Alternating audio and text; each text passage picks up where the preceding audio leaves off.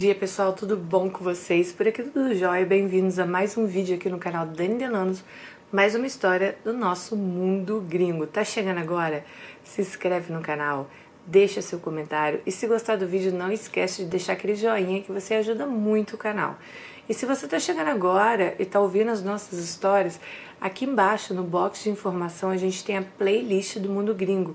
É só você clicar lá e ouvir todas as histórias que já foram contadas aqui. E olha, gente, não foram poucas não, tá? É muita história. Bom, vamos lá. A nossa lista de hoje ela diz o seguinte: Dani, vou começar a história pela minha infância. Cresci com mais três irmãos numa família muito legal, onde todos se respeitavam e se amavam, apesar de não ter abraços, beijos, mas tudo bem. Apesar das dificuldades de quase não termos roupas, calçados, guloseimas, nunca faltou o básico. Na mesa. É... Ah, onde nós morávamos no interior, onde plantávamos, né? A gente comia. Então, eles plantavam e o que eles plantavam eles consumiam. Aí ela diz: aqui no interior é muito assim. Bom, eu era uma menina muito vergonhosa. Eu tinha é, quase 15 anos e eu ainda brincava de boneca. Eu me achava até meio inocente. Quando eu mudei para a cidade mais próxima, ela parou de estudar porque ela tinha vergonha de ir para a escola, gente. Foi aí que começou a minha história, onde eu conheci meu marido. Começamos a namorar e já no começo ele começou a me afastar das amigas. Eu já quase não tinha amigos. Inocentemente, eu não percebia que ele queria me afastar das pessoas. Depois de uns meses, fomos morar juntos. Mesmo meu pai querendo fazer o casamento, eu fui para casa dele e voltei em casa para pegar as poucas, as poucas roupas que eu tinha. Nessa época eu já estava grávida. Eu não sabia ainda, mas foi uma gravidez muito difícil, com muitos enjoos e muitas brigas ao lado dele. Ele era muito ciumento, ele bebia muito, ele usava drogas e ele tornou a minha vida um inferno. Mas com tudo isso eu tive uma menina linda, uma bonequinha.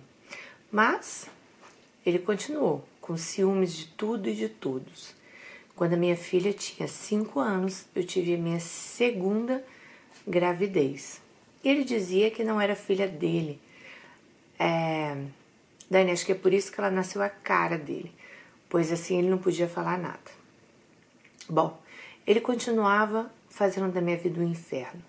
Ele me xingava e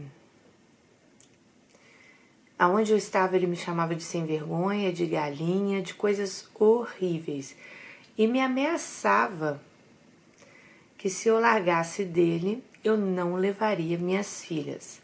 Não deixava eu sair nem na minha mãe eu podia ir. Ai, meu Deus. Bom, ele saía todos os dias para beber e atrás de outras mulheres e eu tinha que ficar calada. E quando ele chegava, se eu não apanhasse, ele quebrava as poucas coisas que a gente tinha. Uma vez ele tocou fogo no nosso colchão. E assim fomos vivendo, no limite. Eu sempre calada, obedecendo por causa. Ela já tinha medo dele, né? Bom, um dia, por causa de ciúmes, ele era guarda de um banco. Ele veio em casa com uma arma para matar o sobrinho, que na época tinha 13 anos, pois ele dizia que o sobrinho dele estava tendo um caso comigo. Só que na hora ele não estava em casa, ele morava ao lado com a mãe. E eu fui falar com ele e ele começou a apontar a arma para mim, e me disse: cala a boca, senão eu mato você também. Bom, Dani, eu vivi meses e meses com uma faca do lado da cama. Eu parecia um zumbi. Eu não dormia, eu não fazia nada a não ser chorar. Minhas filhas, a menor tinha seis anos de idade. Foi aí que eu comecei a trabalhar de doméstica para ajudar em casa. Eu quase não tinha roupas, e nada dentro de casa, a gente não tinha móveis. Mas nada mudou. Bom, fui trabalhar depois numa loja e se eu atrasasse um minuto para chegar em casa já era motivo de briga, mas eu não desistia. Na minha cabeça eu pensava: um dia minha vida vai mudar. Bom, hoje estou com 29, com quase, hoje estou com quase 29 anos de casada. Sou costureira. Ele me ajudou a comprar as máquinas, claro, né? Pois ele queria que eu ficasse dentro de casa. E assim eu faço. Esse ano de 2020, assisti muitos vídeos de psicólogas e foi acho que aí que eu acordei que eu vivo num relacionamento muito abusivo. Eu não tinha noção disso. Agora eu comecei a mudar minha maneira de agir e comecei a me impor e não aceito mais tudo que ele faz comigo. Gente, depois de 29 anos, vocês estão vendo como é relacionamento abusivo? 29 anos de casado. Bom, é... ela falou que ela começou a se impor, ela não aceita mais tudo que ele fala, né? No ano passado, ele queria muito passar Natal com uma mulher mas para isso ele tinha que me convencer a ficar com o marido dela, porque eles iam trocar casais. Só que, como sempre, eu fui muito certinha da igreja, ele passou um tempo é, tentando me convencer. E ele colocou uma pessoa para ficar me mandando mensagens no WhatsApp mas eu com medo dele acabei bloqueando essa pessoa, né? Gente, que homem maluco. Daniel ficou quatro meses insistindo para que eu ficasse com o marido dessa mulher que ele queria ficar. Ele dizia que ia ser bom, que que eu ia conhecer como era ficar com outra pessoa, até que aceitei. Comecei a conversar com a pessoa que ele falava Fiquei bem íntima dele e me senti livre. Acabei me sentindo uma mulher desejada, com, como há anos eu não me sentia, porque depois de tantos altos e baixos, eu acabei me tornando uma pessoa fria. Com meu marido eu sempre fiz sexo por fazer. E com isso acabei mudando. Mas depois dessa de, do marido insistir tanto, olha, vamos lá, vamos troca, fazer troca de casal, né, deu o telefone do cara para ela ficar mais íntima do cara, para ela ter coragem e tal. Ela acabou, acabou o que se sentindo atraída por esse cara. Conversar com esse cara, comecei a sentir vontade de realmente fazer sexo com ele e no, acabamos que combinamos que sim. Iríamos então fazer a troca de casais. Fomos para a cidade deles, já estava tudo combinado. Eu ia passar duas noites com esse homem né? E ele ia passar duas noites com a mulher do cara. Chegando lá, tomei meu banho, cada casal foi pro seu quarto, né? Cada casal trocado, claro. Mas eu fiquei com vergonha, mesmo querendo uma coisa diferente, rolou pouca coisa, não aquele sexo que eu estava imaginando. Mas pensei, bom, na próxima noite vou caprichar. Só que meu marido, acho que se arrependeu de ter me dado para o outro, ou sei lá o que ele estava planejando, é... ele acabou ficando com raiva. Então a gente foi para uma chácara, eles tinham combinado de passar um dia numa chácara, mas o clima estava horrível. E decidimos ir embora. Viemos embora e eu estava só o ódio. Eu me senti usada porque, sei lá, ele fez o que ele queria lá com a mulher e eu não. Bom, gente, aí eles voltaram para a vida aí normal deles, só que ela continuou falando com esse cara. Ela continuou falando lá com o marido da mulher e ela sabe que o marido dela continuou falando com essa mulher porque ele foi fazer tratamento numa cidade e soube até que ele tinha ficado na casa dela. Ele não contou, mas ela acabou sabendo, entendeu? E ela falou assim que depois disso depois que se sentiu desejada, que isso tudo aconteceu, não foi do jeito que ela pensou, mas que isso aconteceu, ela resolveu que ela ia dar uma mudança na vida dela. Ela começou a fazer academia, mesmo sem ele não, ele não queria deixar ela fazer academia, tá? Cortei o cabelo mesmo sem ele querer, né? Aliás, Dani, ele nunca deixou que eu cortasse o cabelo, tá? É, ele não deixava, gente, nem ela se depilar, porque principalmente as pernas. Ela falou que tinha a perna toda peluda e ela morria de vergonha disso, mas ele não deixava ela se depilar. Bom, hoje eu vejo que eu venci alguns limites. Eu me defendo, não aceito ser xingada, mas às vezes eu continuo sendo manipulada. Eu deixo de sair porque ele não quer e não gosta que eu vá a lugares públicos passear.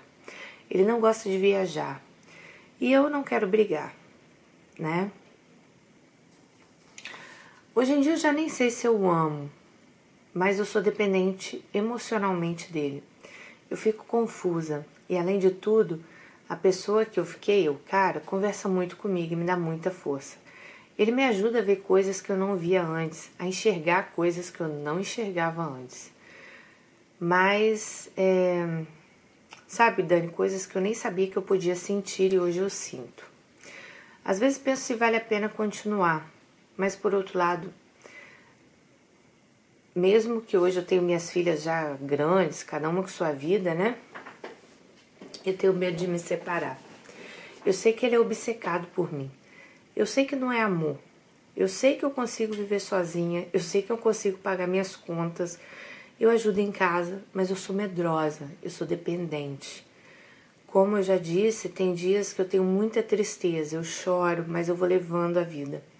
Ele viaja, fica me ligando de vídeo para ver onde eu estou, o que, que eu estou fazendo. Dani, eu sou traumatizada com tudo e com, com muita coisa, sabe? Por qualquer coisa eu explodo. Ah, esqueci de falar ainda que eu fui traída com uma menina da idade para ser minha filha. E hoje essa menina mora na frente da minha casa. Sofri muito na época. Hoje estou nem aí. Agora em diante eu foco em mim. A cada dia eu fico mais independente. E eu sei que na hora certa eu vou viver a minha vida. Ele fazia de tudo é, ele fazia de tudo para. Ah, é, ela falou assim que cada depois de cada briga ele chega com presente. Tipo, ele tenta fazer de tudo para depois ela ficar bem com ele, né? Bom, comprei alguns cursos virtuais de psicóloga para me ajudar. Ou se me emociono. É, fico muito feliz com a superação de muitas histórias que você lê. Bom, esse foi um pouco da minha vida, de uma menina que começou a sonhar aos 15 anos de idade, que sonhou viver um conto de fadas, que amava, ama poesia, mas que a vida não teve quase nada de bom. De romântico não teve nada, a não ser minhas filhas e minha neta, porque meu casamento nunca foi feliz. Eu tenho muitos sonhos, né? E mesmo contra a vontade dele, eu fiz cursos de costura, panifica panificação, secretariado. Sempre fui muito inteligente. Espero que você leia a minha história. E, por favor, gente, meu exemplo não é para ser seguido, pois eu estou acabando com o meu emocional e eu acabei ficando presa a uma vida que parece que não tem saída. Mas quem sabe voltarei aqui para contar dias mais felizes. Um beijo para vocês. Ô, minha Alice, um beijo, amiga. Olha só. É... Eu não sei nem o que te falar. Amiga, você levou 20, 29 anos. Não, não 29, né? Hoje você tá casada há 29, mas você levou aí uns bons 20 anos aí, pelo que eu entendi, para você ver que você realmente estava num relacionamento abusivo. Gente, o relacionamento abusivo ele é muito assim, sabe? Quem tá dentro não enxerga. Não adianta vocês falarem, ai, como que a mulher não enxergou. Como... Não, não enxerga, gente. E ela que fala, ela começou a ficar, ela, ela começou a se relacionar com ele com 15 anos de idade, ela era uma criança. Então, tipo, ela cresceu do lado desse homem. Ela cresceu, como que eu vou falar para vocês? Com 15 anos, ela não conhecia nada da vida. Ela nem conhecia, eu acho que, que era um relacionamento de verdade, né? E o que, que acontece? Se você só viveu aquilo, você vai começar a achar que aquilo ali é normal. Você vai começar a achar que todo mundo vive daquele jeito, né? Eu já, isso é estudado por psicólogos, gente. A gente já viu casos aqui de mulheres que apanham do marido e aceitam porque viram a mãe apanhando a vida inteira e elas acham que aquilo é um relacionamento normal. E sim, gente, existe muita, muitas pessoas que, que acreditam nisso. Eu acho o seguinte: você já tá dando. Bom, a, a, a, troca de casal ali, eu já falei em outros vídeos que a gente teve esse tema aqui. Eu acho. O que, que eu acho disso, gente? Eu acho que se os dois querem, se os dois querem, faz o que vocês quiserem da vida de vocês, né? Agora, a partir do momento que um começa, que um só quer, apesar que no final ali, entre aspas, vou botar para você foi até bom, né? Porque eu acho que foi aí que se acordou, né? Pelo que eu entendi, foi aí você vendo um outro homem de fora, um homem de repente que te deu valor, que começou a falar que você era, né? Você se sentiu desejada. Eu acho que para você, esse seu marido aí até te ajudou nessa parte.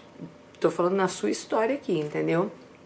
porque eu acho que foi aí do tranco que se acordou. E pelo que você disse que você acabou gostando lá do negócio.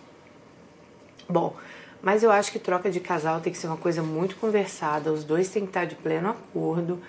Já tivemos casos aqui de mulheres que acham que fazem, que adoram, e já tivemos casos aqui, você lembra de uma menina que o namorado queria, queria, queria, e quando fez falou pra ela: "Ah, sua vagabunda, eu tava te testando". Ai, que ódio que me deu daquele caso. Então, assim, eu, se eu lembrar, vou deixar o vídeo aqui embaixo, mas que lembrar, deixa aí. É, é um vídeo até antigo, assim, acho que tem uns dois, três anos esse vídeo. Na hora que ela aceitou, ele falou que estava testando ela. E acabou o namoro com ela. Encheu o saco da menina não sei quanto tempo. Então, assim, é, são particularidades que eu não, né, eu não tenho que dar a minha opinião aqui, porque cada um né, sabe do seu desejo, sabe o que faz, se você vai para cama com homem, com mulher, com dois homens, duas mulheres, isso aí, eu não estou aqui para falar disso, né? Isso aí cada um sabe o que faz.